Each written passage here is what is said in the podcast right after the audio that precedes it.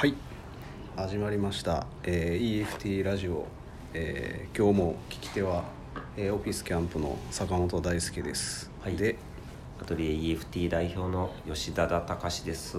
はいじゃあちょっと始めていきたいと思いますが、い。今日はですねなんと。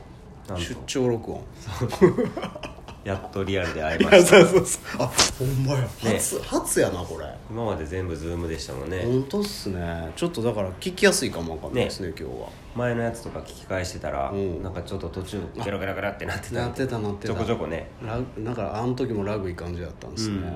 そう。なんで今日はしかもなんかちょっと奈良町のですね、え。ちょっとこう隠れ家的な カフェなのか何なのか。え伝わるかなこの日本庭園。日本一個間違えると政治家が悪いことをなんか悪い話し合いする時の完全に料亭ですよねこれ、ねえめちゃくちゃいい。そうこういう空間をですねなんとお茶で潜入できるっていうなかなかグッドスポットが奈良町にあるんでねあのサロンっていう店なんですけどぜひ。湯中川の。湯中川の奥にある。はい、奥にあるサロン。ちょっとぜひみんなも一回来てみてくださいということで。はい、そうですね。この間結構盛り上がりましたからね、うんうん。あれあれほんまにちょっと時間制限があったのがもったいなかったぐらい良かったんですけど。思いの丈を結構。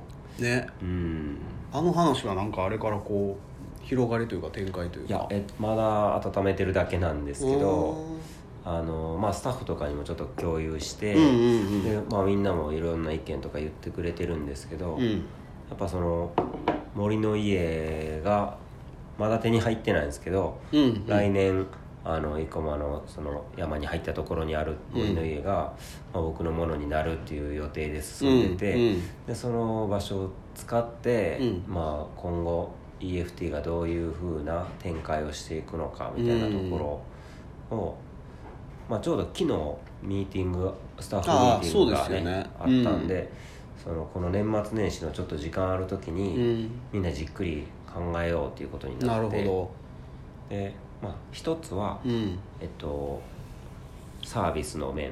うん。その、アトリエ EFT に来てくれる人に対して、まあ、メンバーと呼んでいる生徒たちですね、うん。生徒たちに対して僕たちが今後何をしていくのかっていうことを考えるのと、もう一つはアトリエ EFT っていう組織が、うん。まあ、スタッフのその働く環境がうん。どういう組織になっていくのかをちょっと磨いていかないとあかんなっていうので僕もこれ答えが全然見えてないんですけど、うんうん。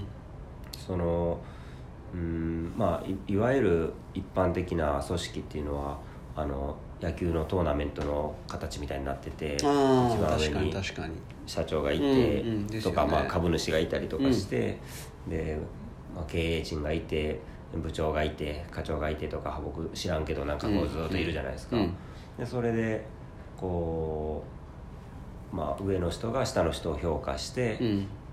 うん、と賃金が決まったりとか、うんうん。そういうなんか評価制度もまあいろいろ今増えてきてると思うんですけど、うん。評価制度が。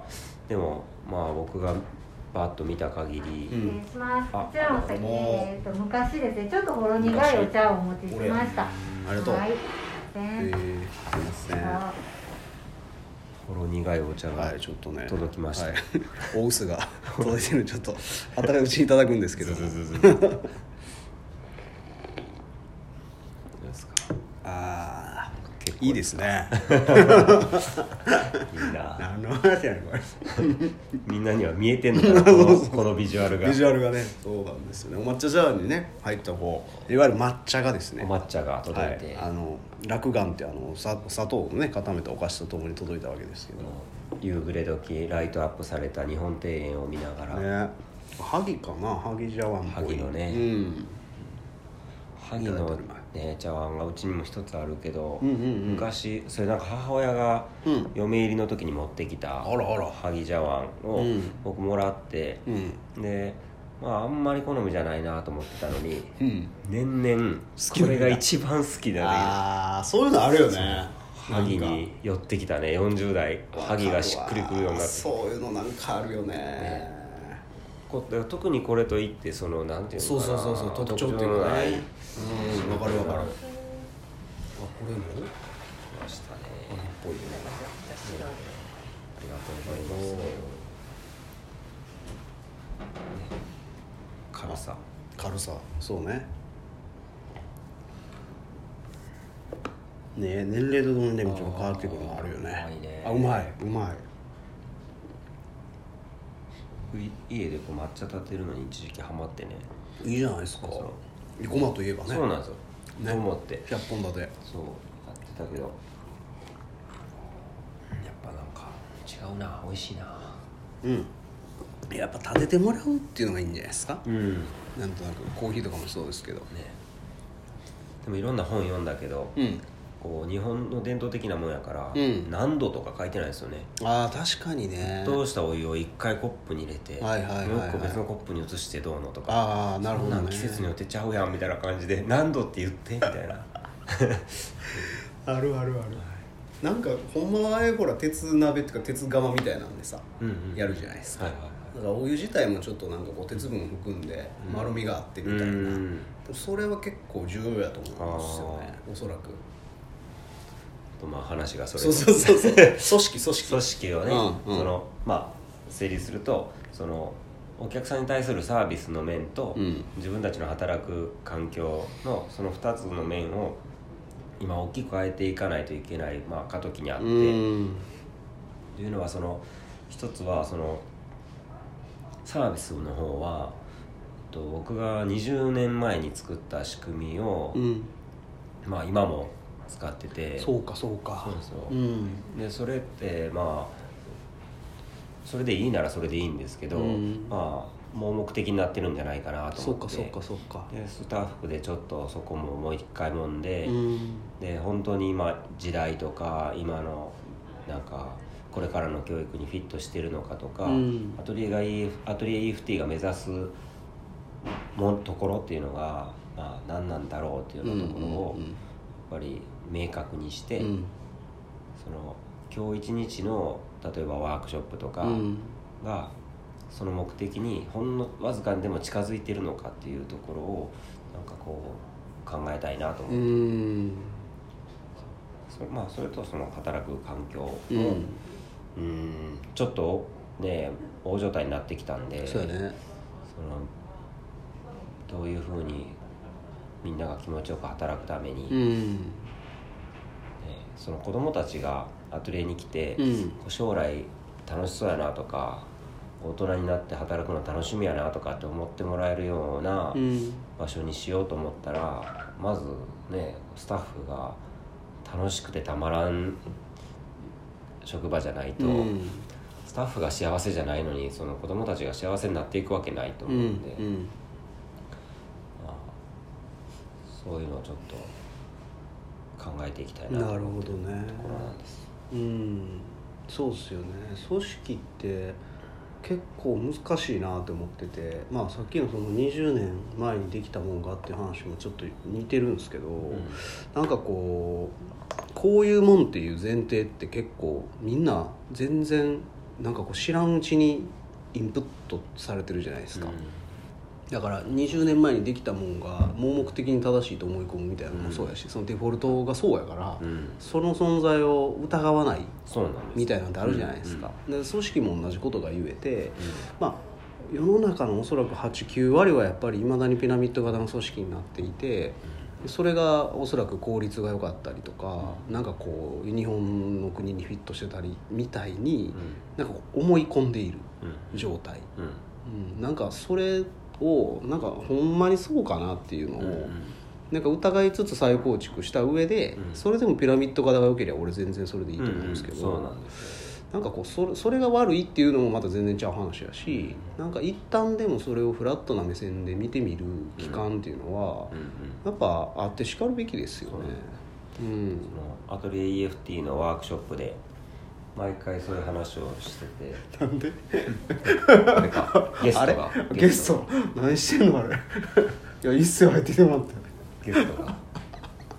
謎のゲストがいましたけどどこ消えたんやあ消えちゃった。帰ったのかな？まあいいんですけど。また後で来てくれるまた後で。ままた後で来てくれると思う。僕は手しか見えなかった。で すいやいや。じゃあめっちゃ普通に書いてたよ なんか知り合いです。あそうそう知り合いです。坂本さんはここねずっとうん。いろいろ携わってるんですよねそうっすね。うんうんうん。長間朝日商店さんはいろいろちょっとお手伝いすることもあったりとか、うん。まああのはい。仲良かったりします。うん。うん。そうそう。でもまあそういうなんかこうねゼロからもう一回見直すみたいなのって本当重要ですよ。そうなんですよ、うん EFT のワークショップでいつもそういうことを言ってるんですよね。みんなそのねあの前提条件を疑って、うん。まあこうまあ、それ反骨思考とか僕ら呼んでるんですけど、うん。まあ、そういうもんだっていうところを、まあ、もう一回フラットに見て、うん。別の角度から見ると全然新しいアイデアが浮かんだりするっていうようなことを言ってるけども、うん。じゃあ働き方に関してはもう日々のことやからルーティンになってる部分もあって、うん。まあ、良くも悪くもなんかもうずっと同じことをやってるうん。ってなってて、で、うん、まあマイナーチェンジはしてるけどうん。少しずつ、で僕が例えば子供アトリエをやるって言い出して、まあ、子供アトリエが始まってで放課後デイをやるって言って放課後デイが始まった、うん。でそれによって、まあ、良くなったところもあるしいろいろ大変になったところもあると思うんやけど、まあ、その、まあ、みんながどう思ってるのかとかなんか、うん、もっとこうした方がいいんじゃないのみたいなとかうん。そういうのをこう話せたらなと思ってて。そうやね。なんかだからそういうこう思い込みみたいなものをこう打破するのにうんうんなんかやっぱりいいなと思うのはうんなんか一旦ちょっと日常から抜け出してみるみたいなことだと思うんですよ結局、うんうん分かりやすいのが、うん。まあまあ旅みたいなこととかもそうやし、うんうんまあ、今度ねあのオフィスキャンプ来てもらいまそすけどうなんからああいうその日常のルーチンの世界からこう一旦抜け出してみることで、うん。なんかこうい,、まあ、いわゆるその日常を客観視できる瞬間があって、うん。なんかそれが結構やっぱりなんか分かりやすくそれをこう対象として見るのに、うん。うんなんかいいとは思うんですよね、うんうんいや一つはだからそういう方法はあるよなとは思うし、なんかその、うん。最近えっと合同会社うん。オフィスキャンプ。オフィスキャンプ。ね、でそれ株式会社よりももう今合同会社の方がなんか作っまあまあまあ。新しくできてるのまあまあも増えてきてるもんね。ううんんその設立が結構簡単なんですよ、うん。うん、コストも安いし。関係性もそのフラットなんですか、いやいや合同会社あのね別に合同会社だからフラットにできるよとか株式だからピラミッド型ですよとかっていうのは全然関係ないんですよ、うん。別にそのいわゆるなんていうかな世の中的なポジショニングの違いなんで、うん。まあ、株式会社の場合はか株式を資本としてまあやってる会社やしで合同会社っていうのはあくまでもなんていうかなもともと有限会社っていうのがあって無限責任じゃなくて有限責任の会社、うんうん。でそれの代わりなんですよ合同会社って、うん。だからちょっとそのなんていうのかなあの株式会社よりはそのな責任を負う範疇がちっちゃいっていうか。うん。うん。まあなんやろ。結局でも、まあ、それはただ単なる世の中的な冠で、うんうん。あくまでも組織っていうのはなんかこうまあ最終的には経営者が意思決定して作っていくんですけど、うんだからまあその、まあ、うちの場合はなるべくそういう組織にしたいというか、うんそのマネジメントできる能力が俺はそんなに高いとも思ってなかったからあんましたくなかったんですよそのマネジメントを。でどうやったらその、まあ、要は構成している人たちがそれぞれに、まあ、自発的に動くでしょうねっていうのはまあ一個うん大きな自分の中では課題としてあって。うんなんでその社員がそれぞれ基本的にはそのフリーランスでやってた連中しか入れてないうんのでうんまあもともと自自立稼働してるやつらが傘の下にいるいるだけなんでまあそんなにこうあの目立ってどうこうしたわけでも自分はなくてうん。なんかそういう風な組織やけど興味あるっていうんで入ってもらってるんでうん。なんか最初からそこはそんなになんていうんですかねな悩むことなくというか。うん、でまあ今でも多分それはいろいろあるんですけど、でなんかやっぱりどうしても組織にしちゃうと、やっぱそうやって自由な組織にと思ってたけども、うん。なかなか現実がそうはならなかったりするのはすごく今自分的には感じるところで、なるほ難しいですよね、うん。やっぱしなんかこう名前がついちゃうとそれっぽくなるっていうか、うなんですね。不思議とね。なんかそのフリーランスでうんまあフリーランスの集まりみたいにうん。できるのは一つのなんか理想で、うん。みんな自由でいいなと思ってるけども、うん。でもまあそれっていろんな働き方をするから、うん。なんかこう EFT だけに気持ちを集中できない部分もあるのかなああそうね。あそれはそうやわ。だからそれをこうなんていうかな。これをやりなさいっていうふうにはやっぱオーダーとしては出せないから、うん。逆に言うとで EFT がうん。なんかこう将来も担保してくれるわけじゃないから、まあね。なんか不安じゃないですか。ね。そういうのもあるかなとか思ったりあーなんかだからその考え方としてはそのプロジェクトベースで、うんそのプロジェクトが動いているうちは一緒にやってるみたいなのは全然あるんですよ、ううんちの会社の中では。なるほだからまあそれがロングスパンの仕事やったら1年とか2年とか3年とかはうん。同じチームでずっとやってるわけで、どうん。でもまあ違うプロジェクトに関しては全然違うチームでやってますよみたいなことはあって、だからまあ考え方としてはそういうすごくロングスパンやけども、うん。EFT っていうプロジェクトを、うんえーそれぞれがチームとしてやっているっていうまあ考え方もなくはないよ。ね、うん。うん。うんそれぞれがまあそのプロジェクトを、えー必要だと思う箇所を穴埋めして続けているみたいな。うん。うん。なんかね俺結構ヒントになるなって最近思ってるのは、うん。それやっぱりお寺とか神社なんですよ。へえ。結局。へえ。なんかねやっぱりめちゃくちゃ続き続けてるもんってなんかなって思ってて。続かんと意味ないじゃないですかやっぱし、まあ、前提としてね。う、ん。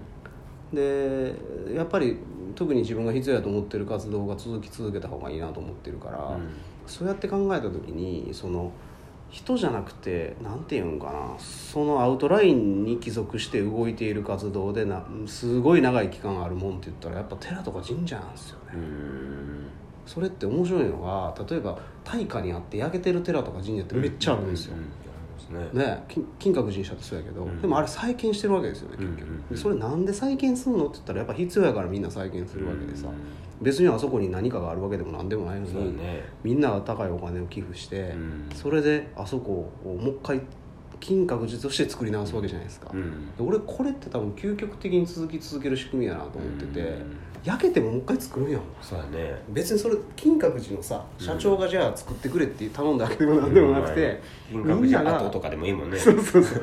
みんながそれが必要だと思って、うん。やっぱりその寄付をしてそこにそれが出来上がってう、んじゃあなんでそれがみんな必要だと思ってるのかなって思ったら、やっぱり一個はねその物質的な拠り所ではないんですよ。うん。やっぱり、うんうん。ものすごくその、まあ、非物質っていうか、まあその、まあ、ありていに言うと心みたいなものとか、うん。精神みたいなものうんの拠り所としてやっぱりお寺とか神社っていうのは、うん。こんな時代になってもやっぱり一応うっすら機能はしてそうだてねでそれをやっぱりこう継ぎ続けることの意味っていうか、うん。それはその誰に教わったわけでもないねんけどやっぱそれをやるんですよね、そのなんか凄さみたいなんて、なんかすごいあると思っててね、うん。だからどうやって俺たちがその誰かの心をねうん。なんかこう豊かにできんやろうねっていうのが、うん。多分その俺らのその活動からね、うん。にじみ出るかどうかうんそうやかなって思ってるんですよ、うん結局究極的に言うとね、うんだからなんかこうもちろんその経済的なこう必要なことっていうのはもう絶対的にあって、霞食っていけるわけじゃないねんけど、うん。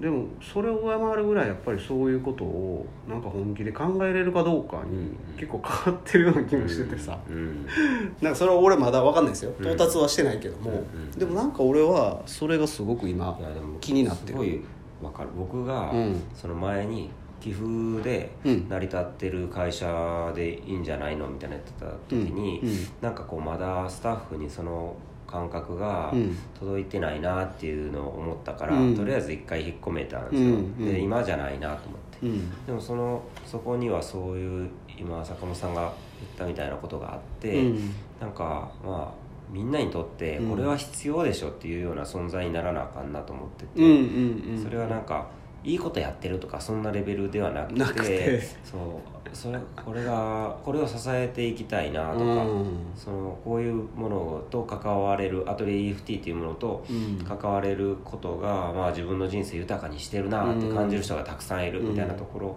でそれは信仰じゃなくていいけども、うん。なんかその気持ちのいい場所だったりとか、うんまあうんなんかあある種よりどころだったりとそうだかな。するっていうような、なんかねだからそういうこうでもやっぱり信仰じゃないけどうん。なんかこう祈りに近いもんなんですよ、うんうん。その今何かをそれによってうん。なんか自分が得られるっていうもんじゃなくて、なんかそこにこう行うその、まあ、ある種無償の行為っていうか、それがなんかこう自分をこうなんていうかな正常にするっていうか健やかにするっていうか、なんかそういう気持ちなんやと思うんですよね、うん関わる人たちが。うん。なんかその明確なこれをもらったらこうできますみたいなさうん。なんかこう商品とかサービスじゃなくてうん お寺とか神社ってそうやから。そうやね。お布施したから願いが叶うとすかごいよね。ね、お布施したからこう何かが得られるわけでは、うん。ね、ないんですけどうん。個々に必要だと思ったものはやっぱりそこで得られてるんですよ、うん。それはおそらく、うんうん、だからそれが必要だとみんなが思っていて、うん。だからそういうね多分器なんだと思うんですよ、うん。結局俺らが。今もし作れるとしてうん。作った方がいいのは。うん、うんなんかそういう入れ物、うん。うん。うん、そのそれの足がかりがやっぱりうん。森の家なんじゃないかなと思ってて、そうね、うん、いいと思いますよすごく。だからある側面で見るとねやっぱり神社とかお寺ってうん。どこかで形骸化している部分もどうしても否めなくて、やっぱり檀家さんとかのまあいわゆるそうそういう人たちを獲得するのに必死になってるお寺とかうん神社ってまあたくさんあってでそれはもはやちょっと非常に経済活動に近いうん。動きになっちゃってるとこだってやっぱりたくさんあると思うんですよ。でだだからその精神だけを引き継いでなんて言うんだろうその入れ物としてそれが必要やっていう話じゃなくてだからそういうもんにどうやったらなれんのかねっていうのは、うんなんかすごくあの面白いテーマやと思ってるんですよ、うんもう一回だから寺とか神社を要は作ってみるっていう話、まあね。ゼロベースで。すごいね。信じれるもんをうん何かこう、えーいわゆる肉体的なフィジカルなうん。何かこうギフトっていうのかな、うん。そういうもんではなくてうん。もっとその、まあ、精神を満たせるようなうんうん。何かを。なんかそれは音楽かも分からへんし、まあ、それは絵画もそうやし、うん。なんかあるじゃないですか、うん。そのいわゆる目に見えないうん。何かこう得られるもの、うん。それがあるんだって信じてやり続ける、ん。なんかこうその行為、うん。うん、それをこう重ね続けるみたいな。なんかそんなことなんかなみたいなのはすごい思ってんですよね。その学びと癒しがうん。一緒にある場所って僕、まあ、ずっと言ってるんですけど、意外となんかこう教育と病院って一緒にないんですよね、うん。結構別々であって、うん。ででも僕それ共通項いっぱいあるんじゃないのと思ってて、うん。そのまあ、今主流となってる西洋医学のあの治療からいくと、うん。まあ、そこは関係ないでしょうっていうようなその痛みを止めるのに学びがいりますかっていうようなことになると思うんですけどでもまあ、えっと、別の視点から見た時にその、まあ、病気やこう、まあ、生きづらさとか苦しさを癒すものって、うん。その薬とか手術とかそういうことじゃなくてなんか自分の、まあ、成長だったり解放だったり、うん。それが自分が自由になっていくことによってその、まあ、生きづらさが消えてなくなったりとかすると思うんですよね。でまあ、もっと言うと病気もなくなる可能性も十分にああると思うんですよ、ね。ピンとこない人も多いかもしれんけど、うん。その実はそうなんだなと思ってて、でやそういうことがなんかできる場所うん。になるといいなと思っていやだからやっぱりこうそのほ欧米でいうところのセラピーみたいなもんでね、うんうん。セラピーってなんか日本においてはすごくなんかこう怪しいものになっちゃったけど、うんまあ、欧米でいうところのセラピーってものすごいやっぱり需要と地位があって、うんセラピストになるっていうことっていうのはなかなかやっぱりこう職業としても選ばれるなんかこうある種尊敬される仕事の一つではあるんですよ。でやっぱりその要はありていに言うと心のお医者さんみたいなことなんですよ、セラピストってね。うん。うん。でそれが日本においてはあまり何かこういわゆる市民権を得られなかった一つの要因として、まあ実は多分神社とかお寺があったんやろうなとは思うんですね、うんあんな数やっぱり欧米にはないから、うん日本ってどんなにちっちゃい村行ったって町行ったってやっぱあるんですよお寺も神社も、だからそれが多分そのセラピスト的な住職であれ神主が、うん。まあ、機能を一部果たしていた頃はあって、うん。でもこの時代においてはやっぱりそれがまあこうほんまにこれ荒っぽく言うと、まああのインターネットにとって変わりうん。スマホに変わったんやと思うんですよ、うん。だから全て自分の悩みとかモヤモヤしたことが、まあ、なんとなく言語化してうん。こう、まあ、検索するなりつぶやくとうん。何らかの反応が返ってくるようになっちゃって、そのなんていうかなある種こう固定化されるっていうかね、うん。名前がついちゃうそのモヤモヤに、合ってるか間違ってるかは分からへんけど、でもそれはそのしかるべく教育を受けた人たちがそういうふうに、まあ、お話を聞いて、まあ、説法できたらよかったんですけどやっぱりこうインターネットの世界とかこのウェブの世界の中においていううん。何か返事を返してくれる人とか、うん。まあ、そもそも情報を乗っけてる人たちはそんなに責任を伴ってそういうことをやっていないからねぱ非常にやっぱりそこは俺危ういと思ってうんるんですよ。危うい。だから書籍との違いはそこかなとね。ですよね。編集が間に人が入ってないんで。そうなんです。やっぱり責任を持った人が何人かそこに入るからね、うん。本は、うん。うん。だから非常にこう荒っぽい情報がそこに大量にあって、まあ、要はこう玉石混同なわけですよ、でそこをその選び取れるリテラシーがある人が活用する分にはまだしも、うん。まあ、それが身につく前からそれに触れてる人たちからね。うん。うんなんかこうそれがあたかも自分を助けたり答えかのように思っているうん。今のその、まあ、ある種の幻覚っていうか、うんうん。幻やと思ってて俺それ、うん。危ないと思ってるんですよ、うん。俺それが。うん。だからなんかこう EFT が本当の意味でその現代のお寺であり、うん。まあその神社。うん。でまあ実際松下村塾も寺子屋みたいなもんで、うん。やっぱりあれはお寺の中にあったわけで、うんなんかやっぱりそのそういう存在にねなんかんなるべきなんちゃうかなと思うし、多分なろうとしてたんちゃうかなとも思うし、うんうんうん。一部なってんちゃうかなと思うわけですよ。なん。か一部なってるねなとも思ういますん、でもそれが明確に自分のロールモデルがそれであるっていうのをもう一度再度見定めることによって、もうちょっとこうアウトライン整ってくるところもあると思ってて、だから一旦そういうところにまずその目標値を置いてみるっていうのは、次のその EFT を語る上で結構面白いんじゃないかなと思ってて、もうすごいその哲学のもとうにん。会社があって、うん。それを軽やかに伝えるっていうところが大事だと思いますね。そこそこそこ。のポップさが、うん。まあ僕ららしさやと思うから、とかまあアートの力だったりもするしね、そうなん。ですだから、うん。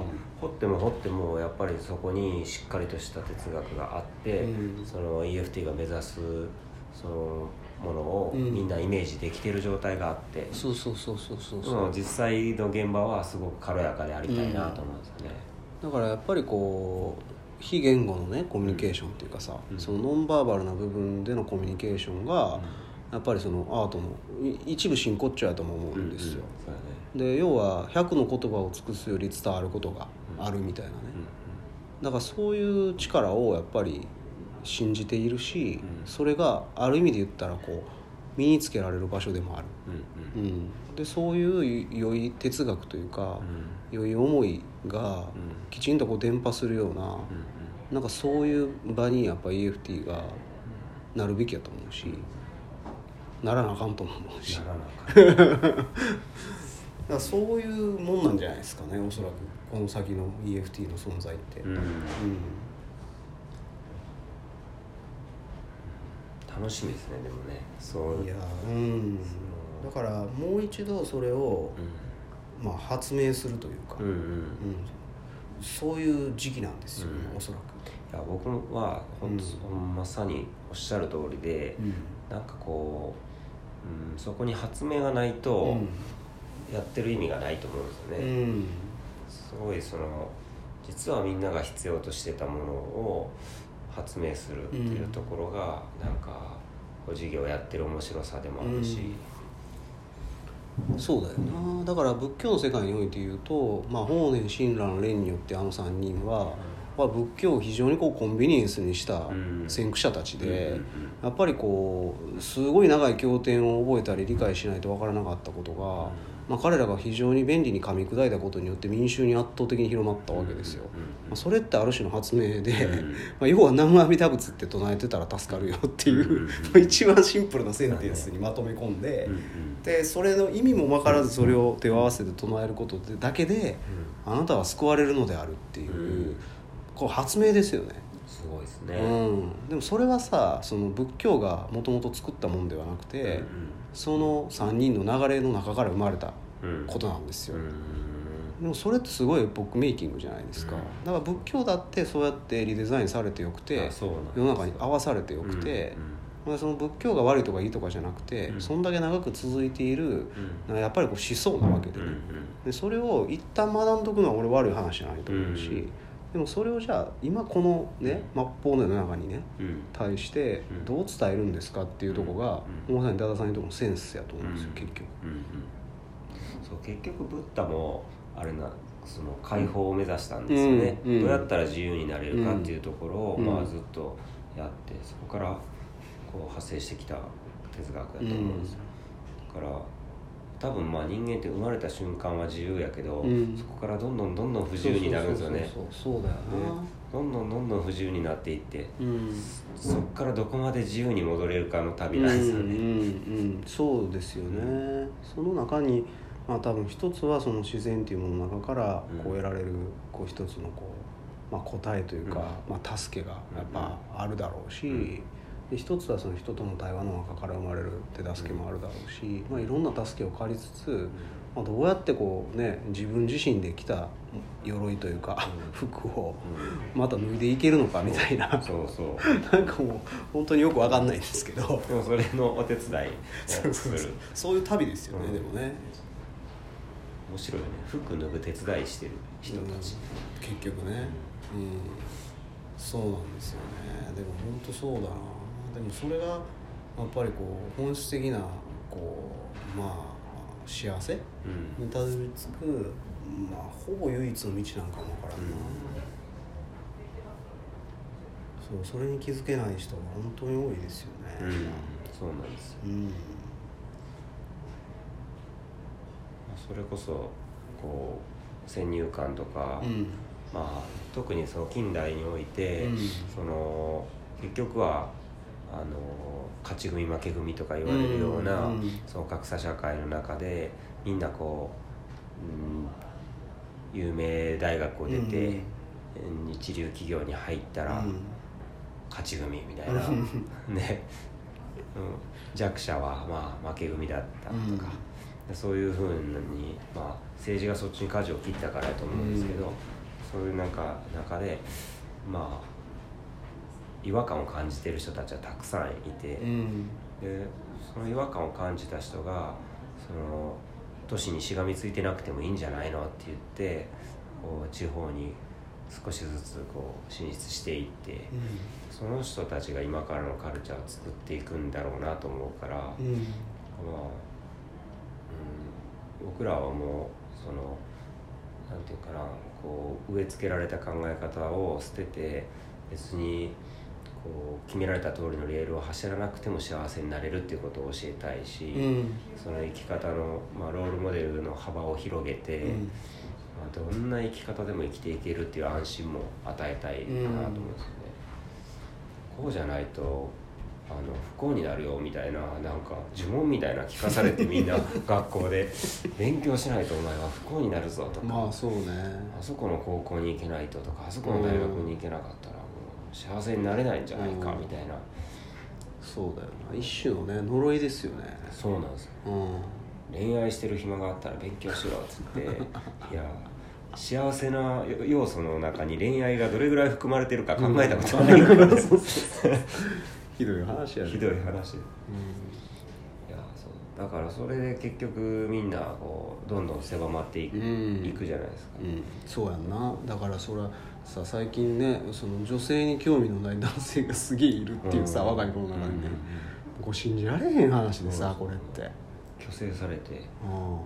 いやなんかさなんこう時代が経つにつれてどんどんそのこうでなければ幸せではないっていうスイートスポットがさ狭まってきててその縁がね、でその縁から外れた人らはすべからくみんなもう人でないぐらいのまああの一時のほら平家でなければ人でなしじゃないけど、うん。ものすごい差なんですよそれが、社会的にもやっぱり救い取ってもらえないし、ものすごいなんかこう狭いこう一本道をみんなでこう押し合いへし合いしながら歩いているような状態になっちゃってて、そこからひとたび落ちた人は二度とその道にはもう登れないっていうかねその道にを歩けないんですよ、だからそんなやっぱ世の中が間違ってるから、うん。やっぱり、うん、だからやっぱりダダさん言うみたいにこう全然オルタナティブなこう生き方であれ幸せであれ全然あってでそれは自分で自由に選び取って作っていいんだっていう、で作ることでやっぱりその生きるっていうことにねどんどんこう近づいていけるんだっていうものすごいこう強いねある種パワーワードがあるわけで、だからやっぱりそれを掲げて俺たちはやっぱりこう幸せをね作っていくんだっていうなんかやっぱそういう強い意志っていうかさなんか思いっていうかね、うん、まあその念仏じゃんけど念じることがやっぱりスタッフも俺らにもすごい大事だと思うし、それはやっぱ信じなあかんと思うよね、うん、その上に証拠意が乗っかってるだけのことで、それは今世の中的にやっぱそうでないと暮らされへん状況にあるけども、でもまあ今後仮に森の家がスタートすると、うん。まあ必ずしもそれだけに頼る必要はない部分が少しずつ増えてはくるし、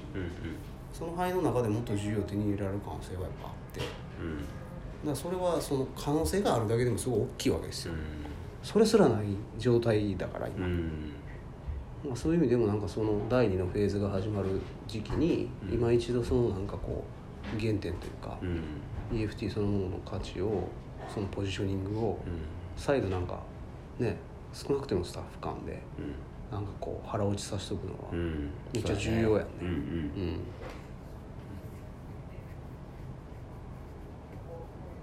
年始の合宿でちょっとみんなでそんな話ができたらいいなと。そうやね。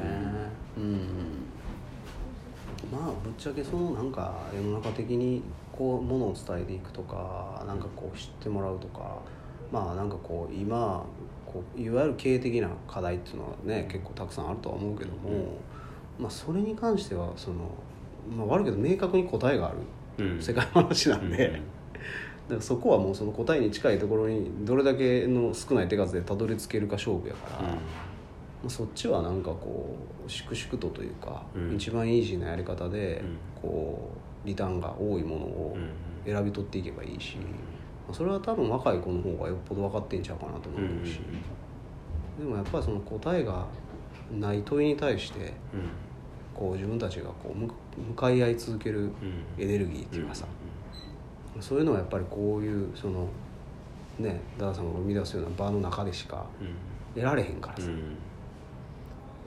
うん。他方でやっぱそういうものと個々に向き合い続ける旅なんですよやっぱし、うん。その瞬間はねなんか輪になることはできるけど、それをこうずっとやるわけじゃなくて、うん。やっぱり個々にね自分の孤独な旅をやっぱり続けるのが人生やから、それを持って帰ってこうね自分のその勇気にしてやっぱりちょっと怖いけど歩くっていうことをもう続けるしかないじゃないですか、そういう場所ですよねだからね EFT って多分、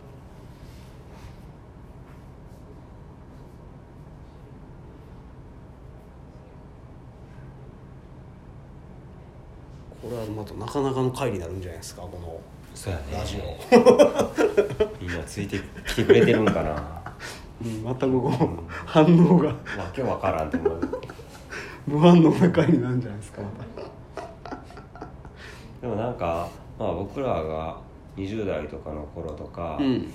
でなんかこう、うんと多分感づいてたけど、うん。えっと、言語化できてなかったりとかうん。その世の中に違和感を感じている自分の方がおかしいんだろうなって思ってたりとかうんしてたけど、結局おかしくなかったんやと思うよね。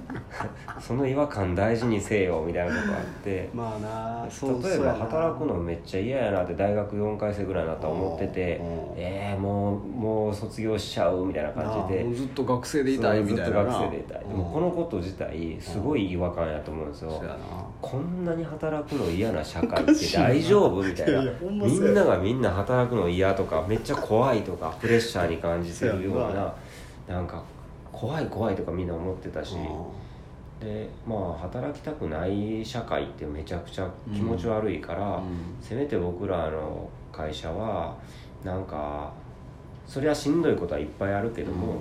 基本的には働くのって楽しいよっていうような、うん。その自分の人生のこう意義の一つみたいな、うん。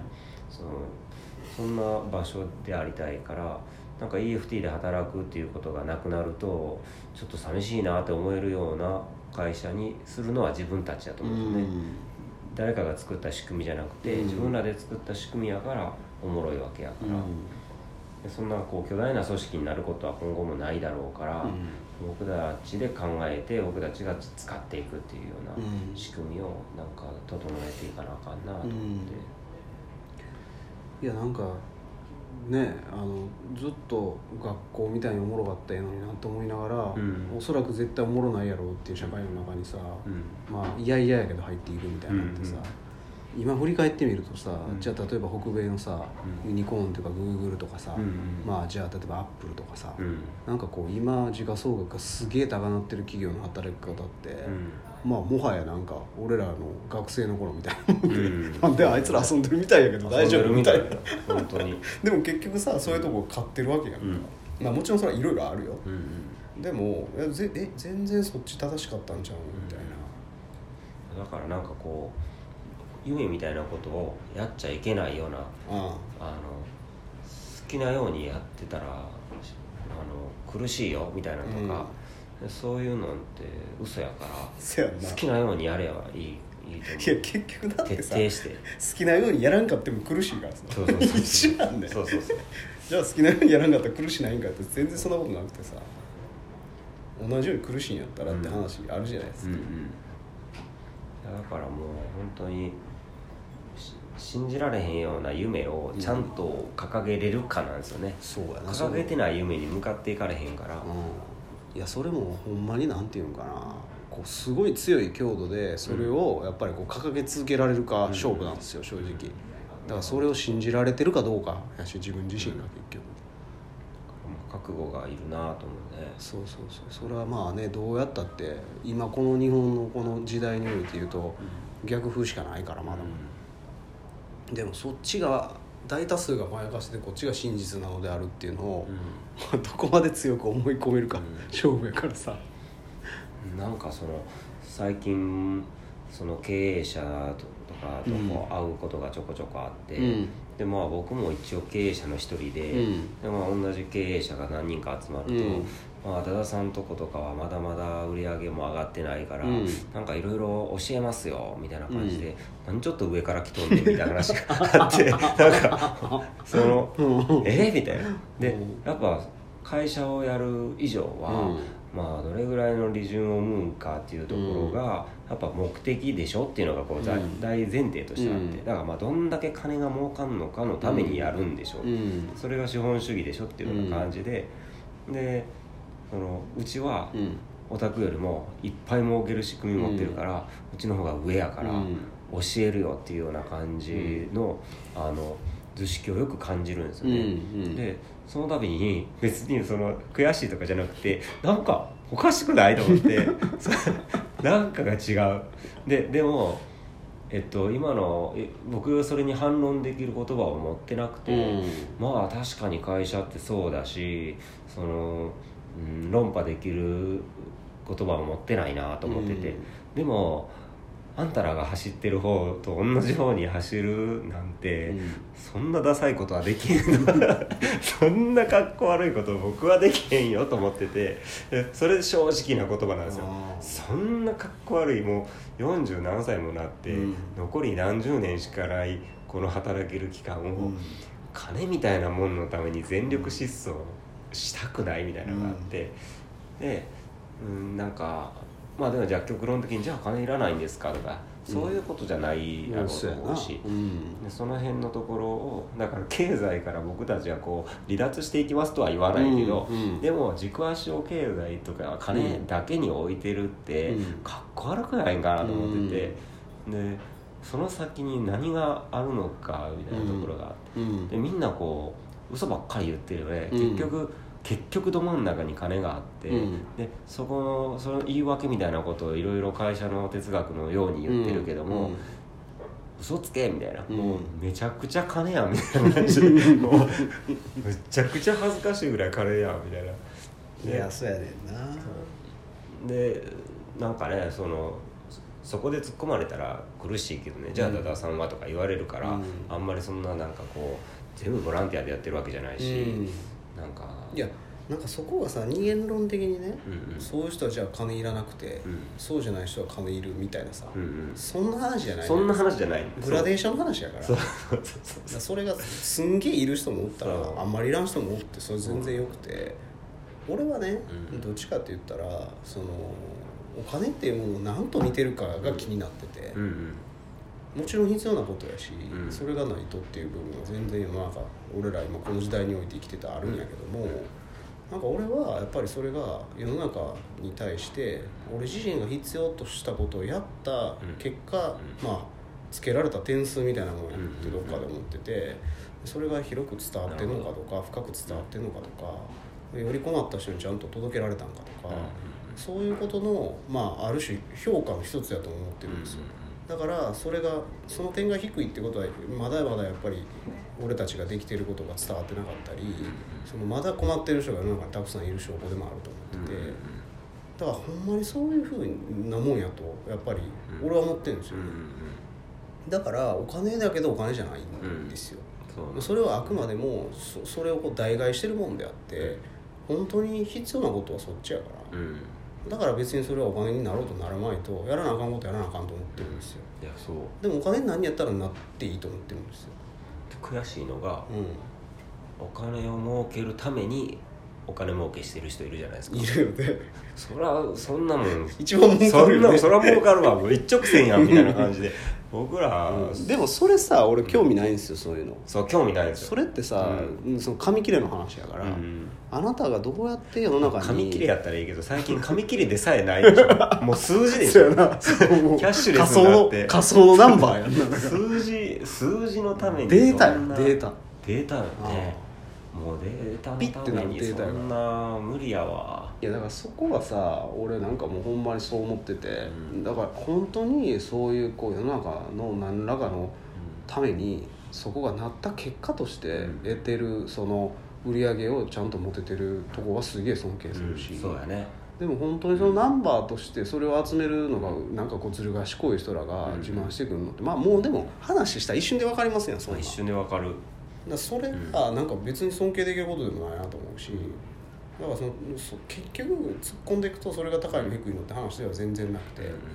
でもとはいえあまねく人たちに届けるためには、まあまあ、届いた方がやっぱりいいものは届くべきやし。でそれがそのナンバーである程度可視化されてるっていうぐらいのもんやと思ってるんですよ、結局それがさその、ね、1億になろうが10億になろうが100億になろうが、俺の暮らしがそんなにこうバサッと変わるとも思われへんし、そうなんです。うん。必要なものがそんなに大量にあるわけでもないし、そうなんですよ。だからまあ俺はそう思ってますけどね、そのお金っていうものに対する考え方として、だから必要であって必要でないっていうか、まあ樽を知るって言うけども、うん。やっぱりそのこれぐらいで結構足りてきたなっていうのをうん満ち足りてるっていうことにちゃんと気づくうんっていうのはすごい大事やなと思ってて、うんそんなん底なしやからね。そうそうそうそうそう。でも結局そのエネルギーの流れが可視化されてるもんなんですよ基本的にはね、ああいうものって。だからそこにそのエネルギーがたくさん流れ込んでいるところにはやっぱりそれなりにそのうん。数字としてそこがカウントされてるだけのことで、それはいろんなエネルギーがそこにはあるから今日はあのジモティーであの瓶とか出してるおばちゃんがいて、う。ん僕の僕がそのその瓶気に入って、うん。欲しいと。欲しいと。じゃあすんごい安い値段で出してるんですよ。200円とか。う。まあそんなんなんですう。んでなんか3つ4つ買ったんですよね。でお昼おばさんに会いに行って、でやり取りしたんですけどその立ち話してて。で価値観がすごい似てるなっていう話でそのおばさんが出品してるものが全部僕欲しい。ですごいな生活の道具に対する感覚一緒やなとかって思ってたらうん。でもあなたは若いからって言っててその人はまあもう60何あ歳ー。であなたは若いからなんか、あのどんどん物欲しいけど、うん。もう私はどんどん物片付けていっててどんどん今減らしてるって言っててなんかすごい分かるなと思って、うん。なんかこう必要なものってあの限られてるし、うん。その大量に持ったから別に豊かなわけでもないから。うん。そうやね。うん大事なものだけ手元に置いといて、うん。これは一生使うなみたいなものがあれば、どんどんまあ物質は減ってもいいなとか、でそれを減らすと、うん。結局精神が豊かになるから,、うん。その人はちょっとでも高く売りたいわけじゃなくて、うん。使ってくれる人が使ってくれりゃいいみたいなう感じで、ん。なんか0円にしたら変な人いっぱい来るらしいんですよ。だからまあ何百円ってつけてるけどもうんって言ってて、すごいなと思って。もうだからあげてもいいんですよっていうよううな感じなんでね、ん。だからやっぱりこうそれはそのものを所有するっていう概念そのものがさもうすぐこうまあ長いスパンで見た時にもう一時的なもんじゃないですか、うん。結局所有って。うんいずれ死んでいくものやから俺たちはうん。ものの方が長くあるわけで。だかうんらその間まあ要はこう持ってた人ってだけでさ、うん。まあ借りてた人とも言えるし、だからなんかこうそれをその生涯持ち続けるなんてことはできないから。そうなんです。うん。だからそ死ぬ時に。の仮初めのもんやからね。死ぬ時にね、うん。なんかパソコン開いて口座見たら数字が1億っていう数字が書いてありましたっていう も持って死ぬどころか持つことさえできないデータでしかないっていう。なんじゃそれは、まあせいざいさ墓の中にいろいろね金品とか豪華なね、うん。飾りをつけてもらえるぐらいのぐらい ぐらいのもんで。まあ必要であればよ。う、ん。そんなもんっすよだから。そう。だだからそのだから今例えばその EFT にいるスタッフに話を戻すと、うん。そのみんな多分同じような感覚だと思うんですよ。めちゃめちゃ欲しいわけじゃない、うん。でも普通に豊かに暮らすための土台は欲しい。でそれじゃあもうダダさん手に入れてるから言えんねやんって多分思うと思うんですよね。でもほんま確かにその通りやと思う僕、うん。贅沢せんけど、ん。でもコンビニでこう、うん。こっちにするかこっちにするかお金のことでむちゃくちゃ悩んでないし、うん。まあちょっとこっちの方が安いかなとかは考えるけど、うん。でもまあそれができるようにやっとなったから、うん次のことが考えれるようになったっていうのがあるから、うん。だからみんなにもそのまあ普通になんていうか苦しくなく暮らせるなっていうような安心があった上でめっちゃ楽しく働いてるっていうようなそれは絶対作りたいと思う、うん。それないとそれそれないならその会社にする必要とか全くないと思うから、なるほどないやなんかまあちょっとそろそろねお店も閉まる時間なんではい。あれなんですけど、まあちょっといい感じでまとまったんちゃうかなと思うんで、まあちょっと次回ねもう一回撮れるか、まあ、もしかしたらもういきなりね合宿かも分からへんけど、うんうんそうですね。はい、またその時にでもはい。ゆっくはい。りやりましょう。はい。はい、良いお年を。はい、いよいよとしよう今日はどうもありがとうございました。ありがとうございました